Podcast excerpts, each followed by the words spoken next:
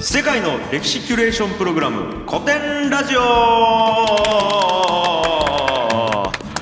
はい、えー始まりました世界の歴史キュレーションプログラム古典ラジオパーソナリティの歴史に全然詳しくない歴史弱者株式会社ブック代表樋口清則ですそしてはい、えー、株式会社古典の深井龍之介です。そしてそして同じく株式会社古典の楊英氏です。はい、えーこのラジオは歴史を愛し歴史の面白さを知りすぎてしまった深井さんを代表とする株式会社古典の方々と歴史弱者歴史無知人間歴史に学ばない愚かな現代人代表の私樋口がまたこれもう毎回 えー歴史上の人物や出来事を半笑いで学んでいく世界の歴史キュレーションプログラムです。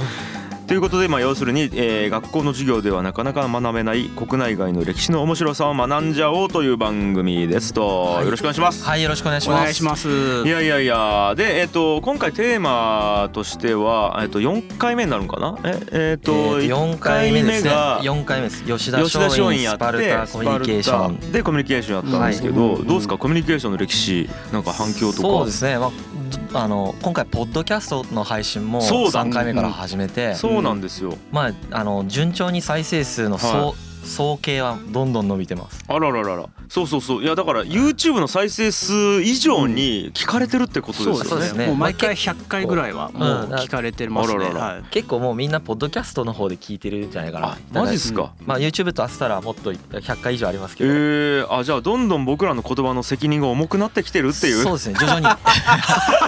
最初気楽でしたけどねそうなんですね 失言とかがどんどん許されなくなってきてそうそうですねプレッシャーかかってき ますね。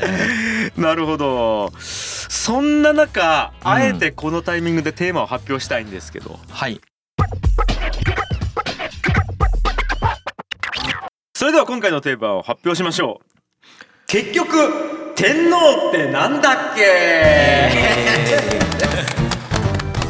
いやさっきも言いましたけどどんどん聞かれてるんですよそうですね。うんうんデリケートなね いやとりあえずです領域ねですかまあこれあのこれ書かれてる通り一旦読みますよ台本いただいてるんで書かれてる通り一旦読みますよ、 えー今年2019年4月、えー天皇陛下の退位と、えーその後皇太子様の即位が行われ、えー平成から新しい元号に切り替わるわけなんですけどもうんこれを機に天皇とは何か天皇の歴史との関わりを思いっきり語っていただきますって書いてるんですけど、はいあのちょっとこれもう本当にどういう言い方をすればいいかからもうこれちょっとすごく こう今、まあふわふわそうですふわふねわしてるんですけど、ねうんあのちょっとえ攻めすぎじゃないかとうんまあ消されるかもしれないですね。このもうラジオ今回で最後ですね。これなんか怖がりすぎだなんていうんですかねいやでもこれなんで僕もこんなに怖がってるのかわかんないんですよ。ででも、まあ正直なんかわかんないけど日本で天皇陛下のこと、まあ、ととにかく、まあ、天皇ですか天皇についての話をするってすごいこうそうですね。こうなんていうんですか気を使うというかまあ簡単には話せないですよ簡単に話せないんですよいやだからこれがなんでかかっていうのも分かってないんですよう。んそうですね。はいなんか僕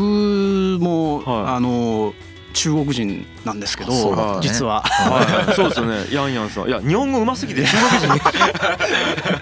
流暢すぎて、うんいやはい本当もう歴史が好きでいろんな人とまうんあ歴史の話もするだけでうんやっぱり天皇の話出す時ってうんあのなんかやっぱ違いますよあねー皆さんのリ外アク国ショ人ンからもねです日よ本人に対してはそいうかやーだからまず天皇陛下っていう言葉が普通じゃないですかだからいそうですそうです天皇陛下っていうのは今そのご存命のうん陛下のことが天皇陛下って言うんですねまあそのうんいその天皇陛下ご自身をはい呼ぶときは天皇陛下ってってことですよね呼んでそれでそれこそは天皇って呼んだら怒る人いますもいんねですようねんだから僕らが天皇天皇って言ってるのはこのなんですか一般名詞としてのあそうそうってことですよ歴ね代の天皇とそうをそう指そしうたりとかうんはいこの天皇のこのシステムを言うときうん言うに、とまあ、ですよね天皇とか天皇制とかうんってこと言いますよねうんなんかもう言いますねそれぐらいから僕今日もう知識なさすぎてビクビクしてるん あで。のなんかなんか言ったらこう怒られるんじゃいやないかそうなそうそういやもうだから僕ちょっと知識なさすぎて怖いんでもうはいあのフォローするんで大丈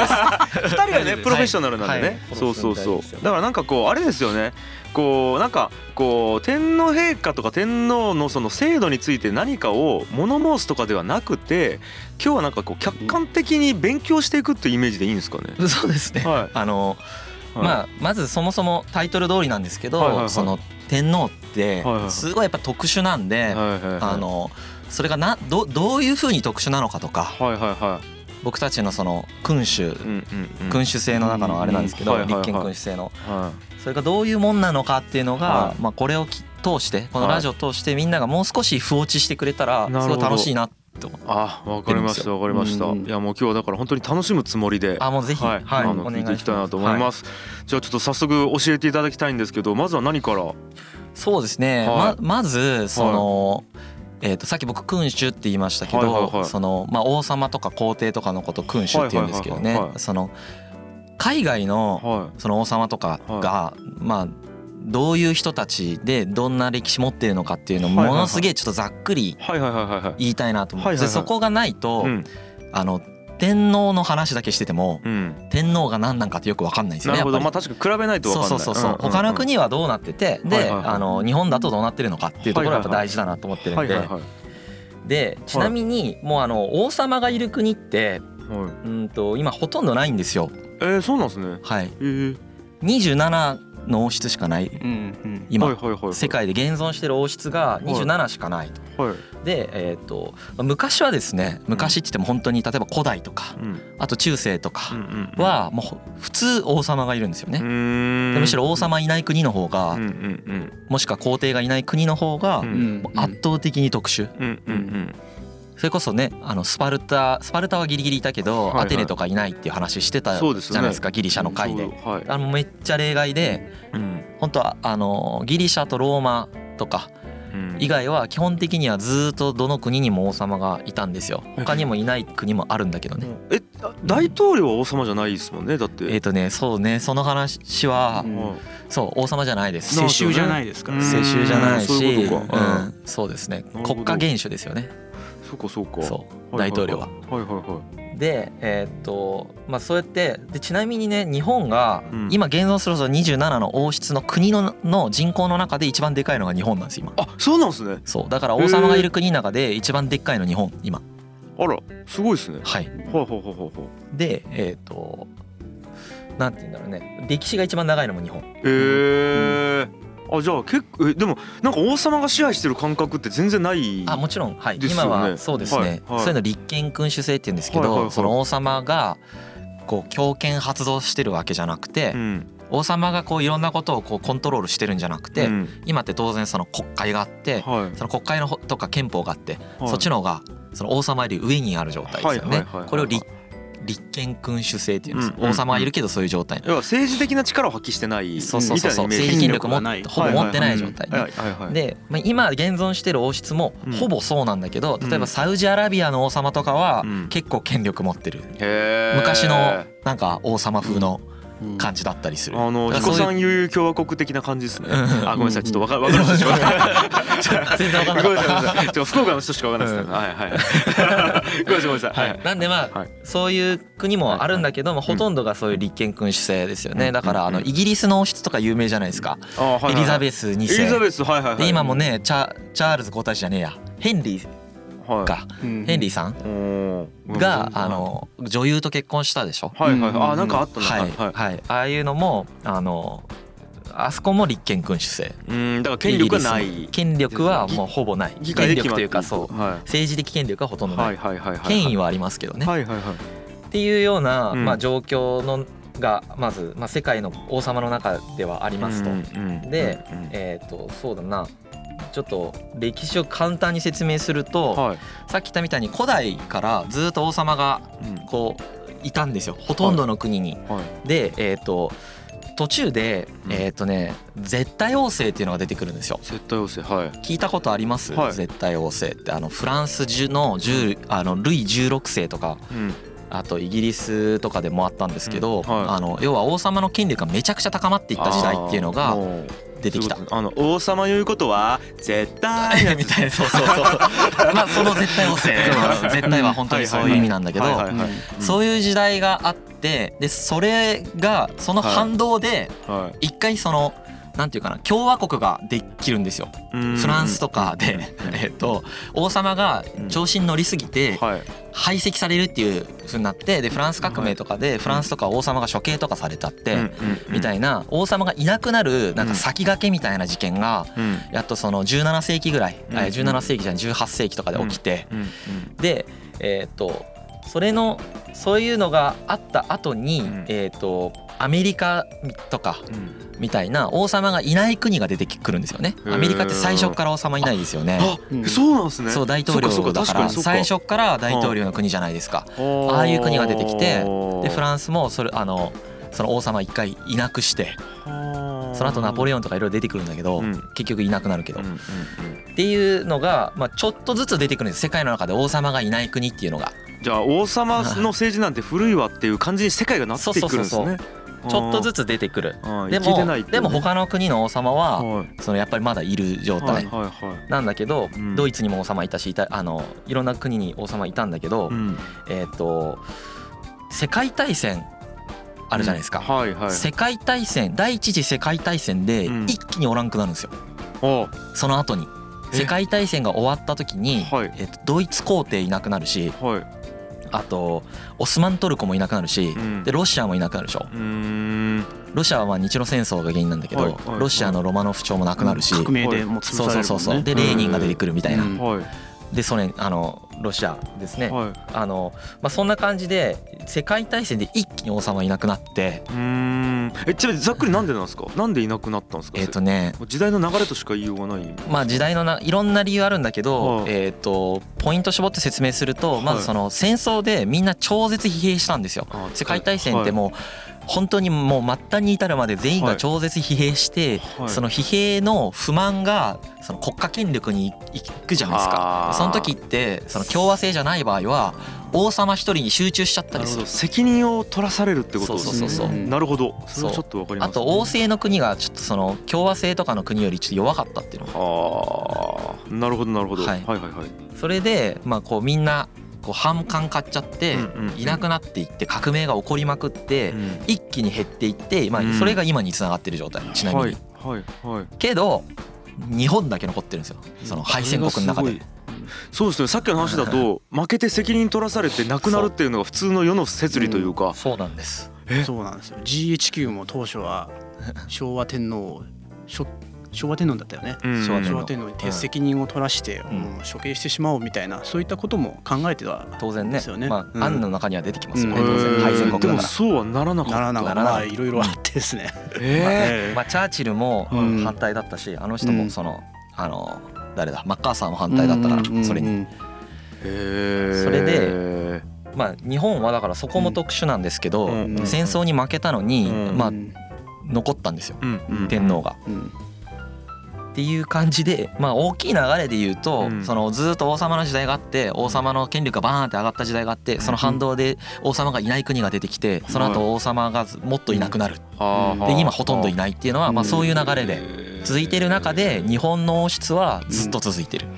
これはもうもうおかしい匂いがはうん、まあ本当あ特集ですよね特。殊っすよね、うんすごく特殊なんですよねえ。なんかその理由とかってもう今から紐解かれていくんですあかこれからあーなるほどそうですねもう調べましょうね。うんうんいやーなんかどこまで突っ込んでいいのかがもうビクビクしながらあもう あでもどんどんぜひどんどん質問してほしいですあね。本当ですか。うんうーん。でまあそもそもその天皇の特徴って何なのかその他の国と比べてのはい特徴って何なのかっていうのがあってまはいはいあはい一つはさっき言ったうんもうまずめちゃくちゃ古いんうんですようんうんうん歴史がうんうん。一応うん2600年前から続いてる2600年前って何やってたんですでしたっ何け？やってたんでしょうね日本って何やってたんですか？何やってたんだろうい ねや農業も普通に。いあのやもうな縄文と弥生のちょうどそれぐらい中かあの過渡期ぐらいじゃないはいはいはい。日本という国がまだなかった。ないですうんはいはいはい。だからじ実在は証明できないんだけどうん2600年前一番最初の天皇はうん2600年ぐらい前の神武天皇だっ初代の神武はい天皇。はういんていう話がうんはい。へでーその奈良の橿原神宮でうん日本国作りますよというふうに、まあ、宣言したというふうに「古事記」古事記の中だったかなうん神話の中でうん神話されでてもてあのレジェンドレジェンド前前回の話じゃないですけど文が文字がないからその、うんうんあれですよね客観的に残ってる証拠みたいなものはないないないうんそうねうんはいでだから口伝というか言葉で伝わってきてるんですね、まあそのだいぶ後に文章化されてますようね。ん7世紀だったな、ううんへでーあの、その1500年ぐらい前までの天皇までしか実在が証明できない。えーへーへーへーへー客観的な事実あそうの証拠がないとか、仁徳天皇だったかな、うんはいうん実在証明できるなんか最古が。うん古墳が今うん、あうるんゆ有略天皇説もあるんですけはどいそのそんぐらいまでしかだから1,000年間ぐらいはい分かんないですよはいはいは分かんないけど、まあ、そんぐらい続いててい、うん、でこれはもうダントツで古いんですよね今ののそう世界の王室の中で例えばエリザベス女王の今の王室300年ぐらいだしはいはあダントツ古いのにいまだに残ってんですねねね、うん、ずーっと残ってるから不思議誰もねそこをこう殺そうとしなかった殺して自分が成り代わろうっていうふうには強い力働かなかったんでいすだよから引き剥がそうとしなかったんですねそうその流れをそうなんです大きかったのは異民族の侵入がやっぱ日本はうん周り海で囲まれてたかあーまらあ大陸と違って、そうねあーそれも後の特集で話そうと思ってたんだけど、はうんいはいそのはいなんで続いたかっていうのがあるじゃないですか、はいはいはいはいその長く。うんで、えー、とやっぱりあの他の国が来なかったっていうのはすげえでかいなと思ってそまっす。か島国だからうん島国で、うんえー、と要はその天皇の権威をうん一切利用する必要がない権威を持った他の潮流の人がうん攻めてこなうい、んでしょうんまあ、きうんその現行の時ぐらいとはいはいはい二次世界大戦だけじゃん。うんうんだからそのなんていうのその攻められなかったっていうそうそうだかうらん例えばこれが現行が成功しててうんじゃあまあ征服しなかったけど成功しうんうんしてもは征服しましたってなったら別に天皇を残す必要ないですよね。うんうんうんまあ、モンゴルは多分残すんだけど、うんややこしいけどねいそうかそうそかうそうかそういうふうに外的な要因が来てそれでその取って変わるみたいになってたら、はあの多分王朝交代してるんですけどうんあのそれあの中の人たちは、はい要は日本の中ではいその天皇を倒すよりいも、は天皇の権威を利用してい自分の権威を保証してもらった方はがいコストが圧倒的に低いんですよ権威獲得の。うんいこれは面白い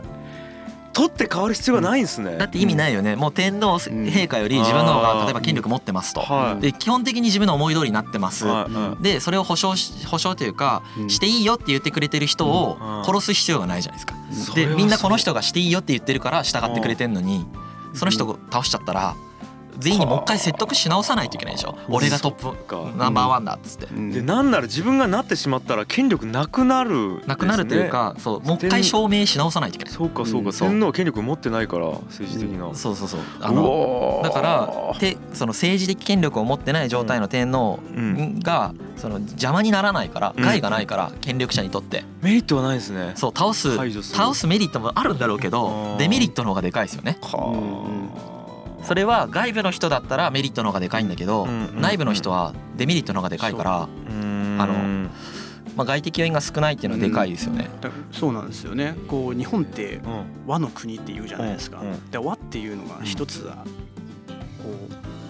うしまあ統治するための考え方なんですよね、はいではい日本はうんこうお互い戦争し合うよりもうんうん和っていうやり方の方がうんうんうんさっきも深井が言ったようにうんコストが低かったんですよ。かそうだねコストが低いっていう感覚を、あなんか持ち込むと分かりやすいですね、うん権力獲得コストが低いですようんこっちの方がはあいやちょっとこれもう第1回目でもうすでに結構、